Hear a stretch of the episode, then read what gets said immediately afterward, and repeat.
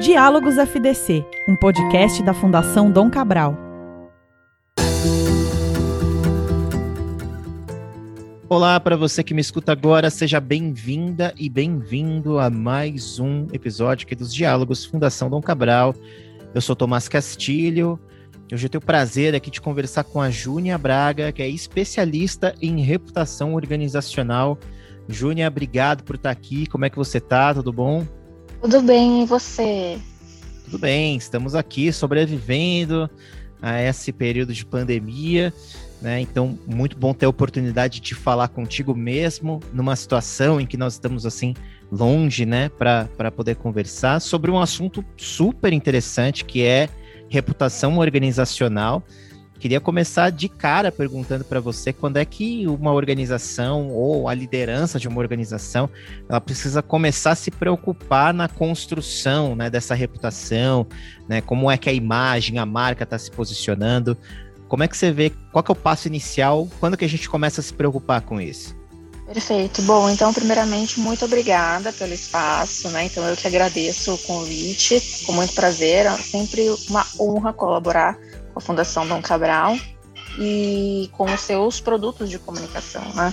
Que são super legais, super bacanas. Então, parabéns para você também pelo trabalho que eu tenho acompanhado do, do Diálogos e tá, tá bem bacana mesmo. Bom, e sobre a sua pergunta, que é muito importante, né? A partir de que momento uma organização deve se preocupar com a sua própria reputação e, consequentemente, com investimentos nisso? Né?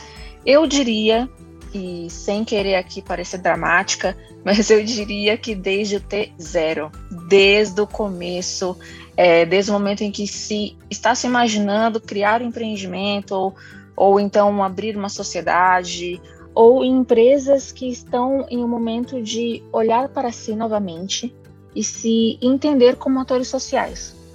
Então, a gente tem a oportunidade de pensar em reputação desde o T0, a gente tem a oportunidade de pensar em momentos de autoconhecimento, digamos assim, enquanto organização, uh, e também é, saindo desses grandes marcos né, da história de uma organização, a qualquer momento que a organização entenda que ela pode investir nisso, porque a gente entende também que a reputação ela está cada vez mais próxima do core business, porém não é vista dessa forma por todo mundo, né? Até algum tempo atrás, a reputação era vista como algo, não diria supérfluo, mas diria como uma perfumaria, né?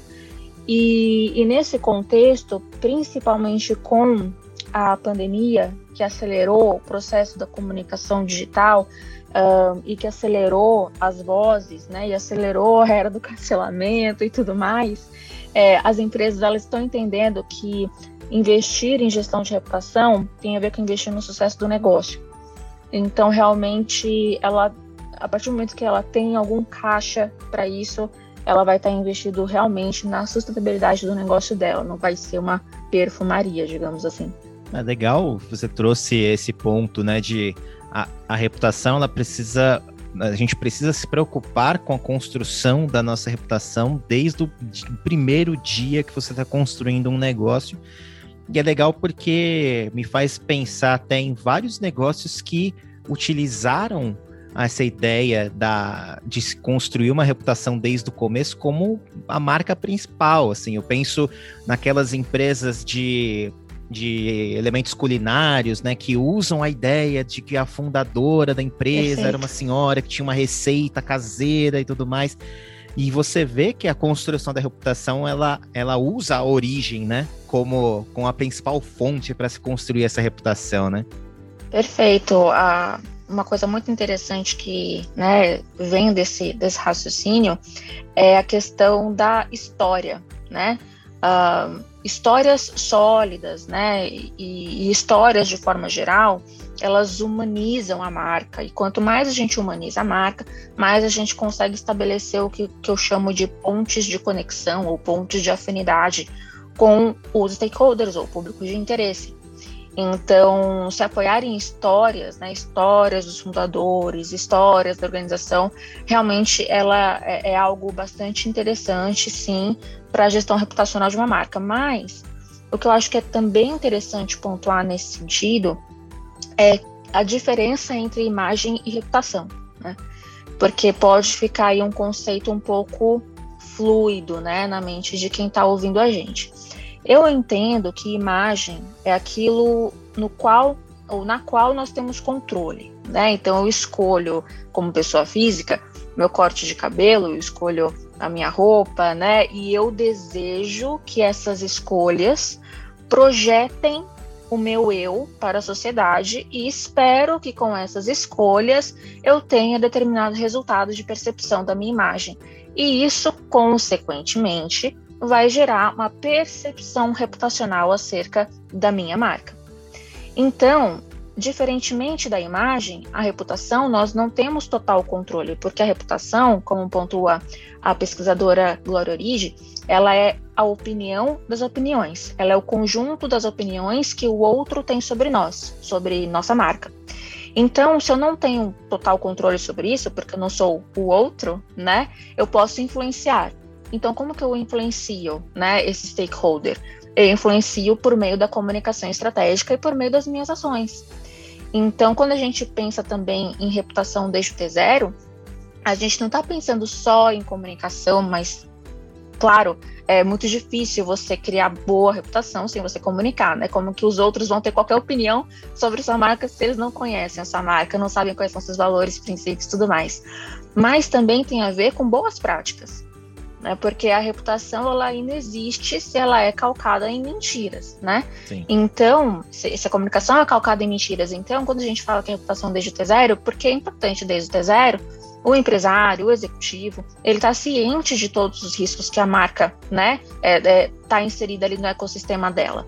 Então, se a gente está falando de uma indústria química, tem o seu próprio mapeamento de riscos de vulnerabilidade. Se a gente está falando da indústria da moda, é outra questão muito importante também que tem que ser levantada, de ter as melhores práticas possíveis para evitar, né, crises, para evitar danos à imagem e também para colher os bons frutos da reputação desde o do T0, né, com as suas atitudes, com as suas comunicações, né, acerca das suas atitudes e, consequentemente, colhendo os inúmeros benefícios que uma boa reputação traz para uma marca. Muito legal. Queria trazer até né, explorar um pouco mais esse esse tema que eu acho super interessante mesmo, assim, falar sobre reputação e pensando que até hoje mesmo organizações trabalham no sentido de construir legados sustentáveis ou trabalhos que gerem impacto positivo e atrelam a marca diretamente a isso, consequentemente criando então uma reputação de uma organização muitas vezes preocupada com a sua pegada digital, a sua pegada sustentável no mundo e assim por diante, né? Isso é um exemplo, mas existem outras é, outras ações que as organizações fazem, né? É, queria saber de você que outras formas que você considera serem estratégias eficazes na construção de uma boa reputação. Bom, aí a gente entra diretamente no conceito de capital reputacional, né? O que é o capital reputacional? É justamente a boa opinião que a gente cultiva no outro a partir de quem nós somos e, e do que nós comunicamos, né? Uh, a gente sabe sim que o ISD ele tem sido uma grande locomotiva reputacional nos últimos anos. Aqui no Brasil, principalmente depois da era Lava Jato, a governança ela ganhou uma importância muito grande né, na opinião pública, coisa que não era né, é muito levada em consideração quando a opinião pública ia avaliar a reputação de uma marca, hoje é. Uh, e nós temos é, também com a questão da pandemia o, eu não sei se seria bem essa palavra, mas vamos é, usá-la pela falta de, de, uma melhor aqui. É, e temos também um clamor, digamos assim, da sociedade, da opinião pública, por empresas que são atores sociais relevantes por causa da pandemia. Então, é, a gente entendeu que nós é, fazemos parte de um mesmo ecossistema, esse ecossistema ele precisa estar saudável em todas as suas é, em todas as suas unidades, né, em todos os seres que compõem esse ecossistema. Então, quando a opinião pública vê marcas que entendem né, que são atores sociais relevantes, que podem pautar né, a sociedade de uma forma positiva, criando impacto, é, criando legado, com certeza é uma forma de criar uma boa impressão na opinião pública, né? A opinião pública está pedindo por isso, então isso é algo é, inevitável. Outras formas, né, de uma organização é, criar esse capital reputacional. Uh, a gente tem alguns dados, como por exemplo, uh, quando um líder é conhecido, um líder, eu falo um CEO, um C-level, um vice-presidente, presidente, um líder representante ali de uma organização, a, a, comunicação organizacional, ela dobra o alcance, segundo a The Rap Track Company. Então, a gente sabe que a liderança hoje, a liderança ativa, ela é uma outra importante locomotiva de acúmulo de capital reputacional. Capital reputacional que as empresas vão precisar em momentos de crise, né?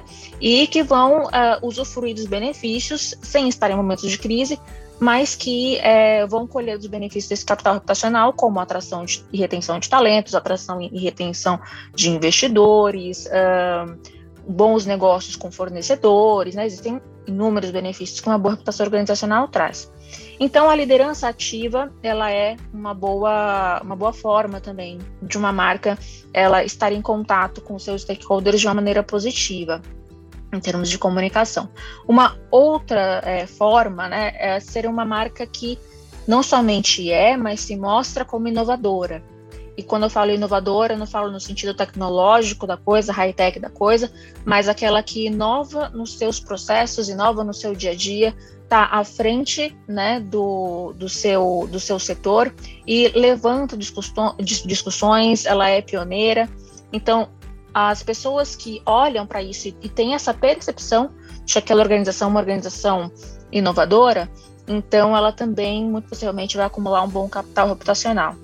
E para isso para falar apenas né, de dois, né, liderança e inovação, além da sustentabilidade. Mas a gente poderia falar também sobre comunicação de desempenho financeiro, porque uma vez que você comunica um bom desempenho financeiro, você angaria a confiança da sociedade, porque a sociedade entende que você é empresa sólida, a qualidade de produtos e serviços, mas isso é óbvio, né? Embora a gente é, veja que não acontece sempre, mas a qualidade de produtos e serviços é essencial né, para uma boa reputação organizacional. O clima organizacional também é bastante, bastante, bastante importante.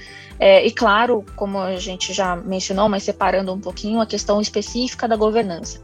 A gente falou um pouquinho de sustentabilidade e eu falei de SD, que engloba a governança, mas a governança em especial ela é algo é, bastante é, interessante para quem uhum. almeja acumular capital reputacional diante da sociedade.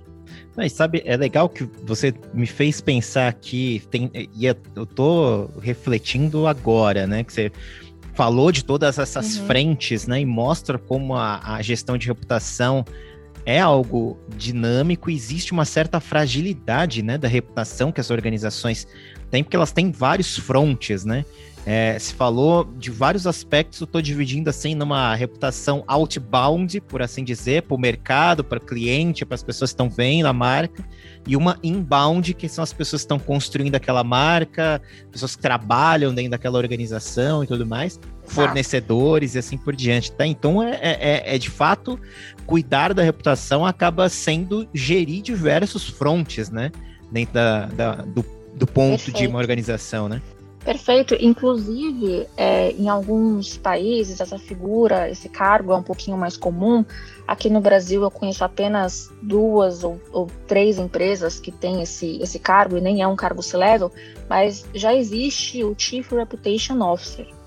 Né, o Chief Reputation Officer, ou CRO, né, é, na sigla, ele é o responsável justamente por fazer o levantamento de tudo isso internamente, então, relação com o fornecedor, relação com o consumidor, enfim, é, relação com todos os stakeholders, né? É, ver ali qual que qual relação precisa de uma revisão, né? Quais são os KPIs de sucesso também de cada uma dessas relações, lida com a comunicação interna e com a comunicação externa e brifa então é, os, os, seus liderados, fornecedores, etc. É uma figura que geralmente responde diretamente para o CEO é, e ao conselho né, de, de, uma organização, imaginando que a gente está falando aqui né, de uma empresa que tenha um, um, conselho. Então, essa figura, que aqui no Brasil, é, eu não, não conheço muito, mas lá fora, né, existem empresas que têm, é, ela é muito interessante porque ela justamente vai ter esse papel que você, que você pontuou, que é esse papel de olhar a organização de uma forma bem ecossistêmica, bem 360 graus, levantar os potenciais riscos né, reputacionais que essa organização tem, saná-los, né, e otimizar o que tem de bom. Né? Então, por exemplo, se uh, a organização tem uma, uma boa uh, atuação em sustentabilidade, é, é, vai ser papel desse, desse CRO pegar isso e jogar isso né, para o mundo de uma forma bastante eficaz, porque ele sabe que isso vai acumular capital reputacional para ele.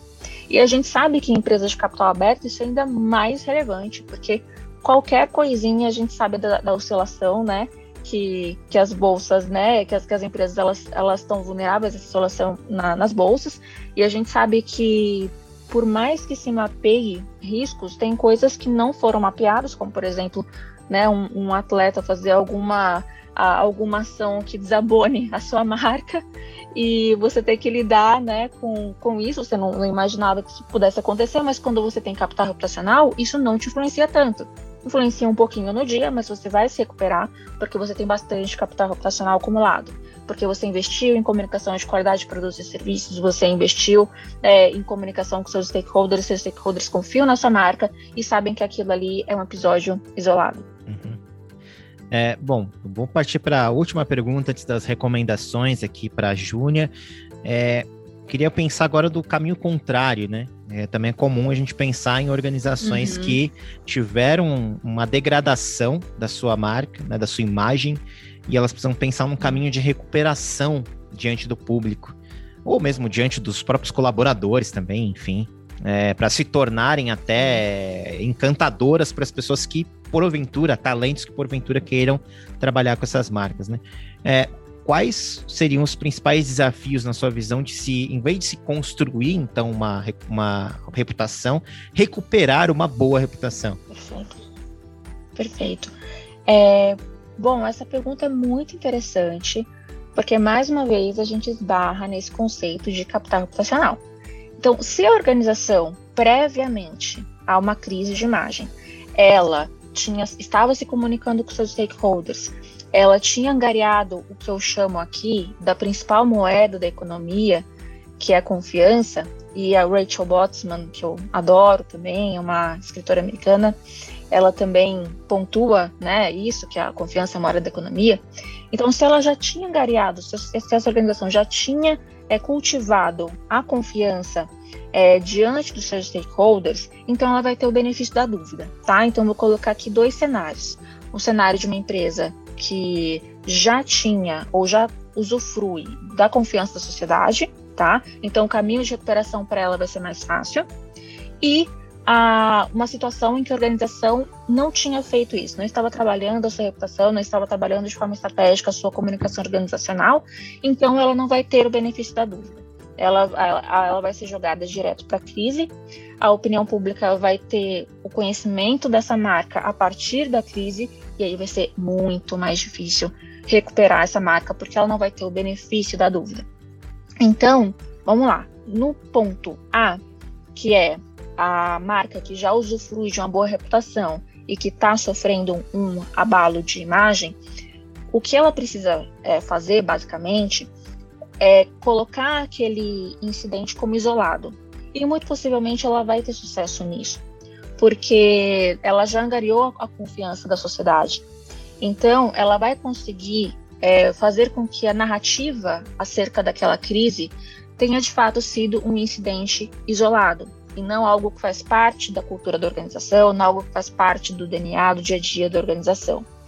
Com isso, é, imaginando que ela tenha o benefício da dúvida, ela vai ter apenas a, o desafio de contar o lado da sua história, pedir desculpas naturalmente pelo acontecido, remediar a situação, né, seja ela qual for, e colocar diante da sociedade as iniciativas que vão fazer com que este problema não aconteça mais.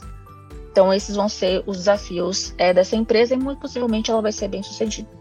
Agora, quando a gente está falando de uma organização que não estava trabalhando a sua comunicação previamente com seus stakeholders e que foi jogada para uma crise e essa crise foi o primeiro contato que a opinião pública teve com a marca, então o trabalho dela vai ser muito desafiador, talvez seja até irrecuperável.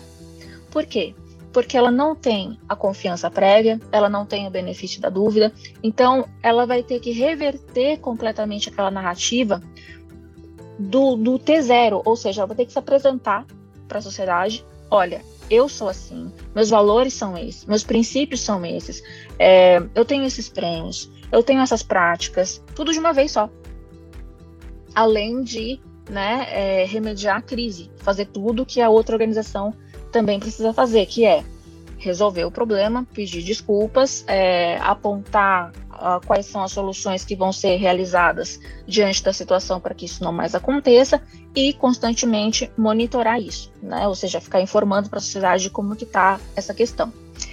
É, quando a gente tem erros reincidentes, né, de uma organização em um ponto específico, como a gente teve recentemente, né, numa empresa brasileira de mineração, teve isso, a gente teve é, com uma, uma empresa do mundo da moda, questão de trabalho escravo, enfim.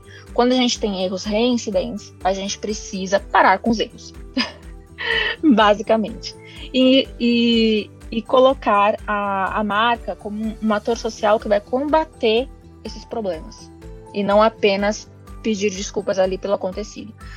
Se, se for feito um trabalho muito bem feito de autoanálise, reconhecimento de quem a organização é, e comunicação de todos esses processos, é possível sim que a organização ela ganhe a confiança da sociedade, tá? Isso eu falo a organização que não tinha se comunicado sim. antes.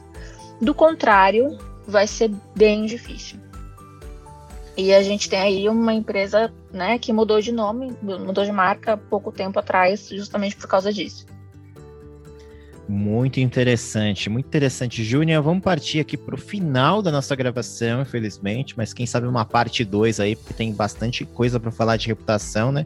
Opa! É, é, eu queria pedir para você, então, deixar suas recomendações, né? Como a gente sempre pede aqui, filmes, séries, livros, você é quem manda aqui nesse espaço. Ah, maravilha. Bom, então eu recomendo todos os livros e papers da Gloria Origi, que é essa pesquisadora italiana que eu mencionei. A Rachel Botsman, ela tem um TED muito interessante sobre a questão da confiança hoje em dia, como é algo bastante é, delicado, como esse conceito de confiança mudou é, com a transformação digital. É, eu recomendo fortemente também, é, indo um pouco para o lado do, do entretenimento agora, é, assistir séries que tratam de gestão de crise né? Porque aí a gente já liga as anteninhas para o que pode acontecer com a nossa organização. Scandal é uma delas, né? Está disponível na, na Netflix. Uh, próprio The House of Cards, né? Que a própria série passou por uma crise, né? A própria série, né? Teve que lidar com, com uma crise interna, né? Mas House of Cards é bem interessante sob esse ponto de vista de gestão de crise, gestão de imagem e reputação e, e as consequências disso, né, para a sociedade. Uh, porque fala de, de do, do, do, da rotina de um, de um escritório, de um importante escritório de, de advogados, que traz muito isso, a questão da importância da imagem, reparação de danos à imagem, etc. Então, dá para fazer uma, um crossover bastante interessante sobre isso que a gente está conversando.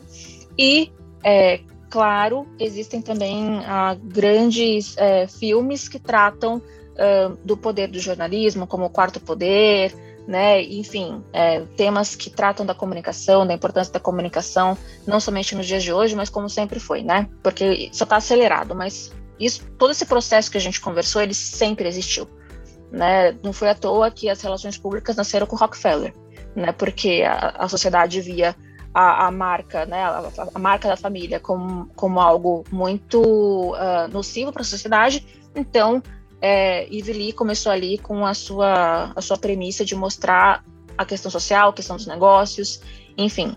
Então, todas essas, essas histórias, elas têm bastante a inspirar a gente nesse sentido. Muito legal. Hoje conversei aqui com a Júnia Braga, especialista em reputação organizacional. Júnia, obrigado pelo seu tempo. Como é que as pessoas te acham aí nas redes? Eu que agradeço. É, foi muito legal o bate-papo. De fato, daria para ficar muito tempo falando. E, bom, as pessoas podem me achar no LinkedIn, podem me achar no Instagram como Junia Braga. Também podem achar uh, as minhas duas agências nas redes sociais também, no Instagram e no LinkedIn, é a JB Press House e a JB Positive, que é focada para o terceiro setor. E vai ser um prazer inenarrável né, ter contato com, com vocês para a gente trocar mais sobre esse assunto que é tão fascinante. Muito bem, então ficamos por aqui. Mais um episódio aqui do Diálogos FTC. Um grande abraço para você que nos ouve e até a próxima semana.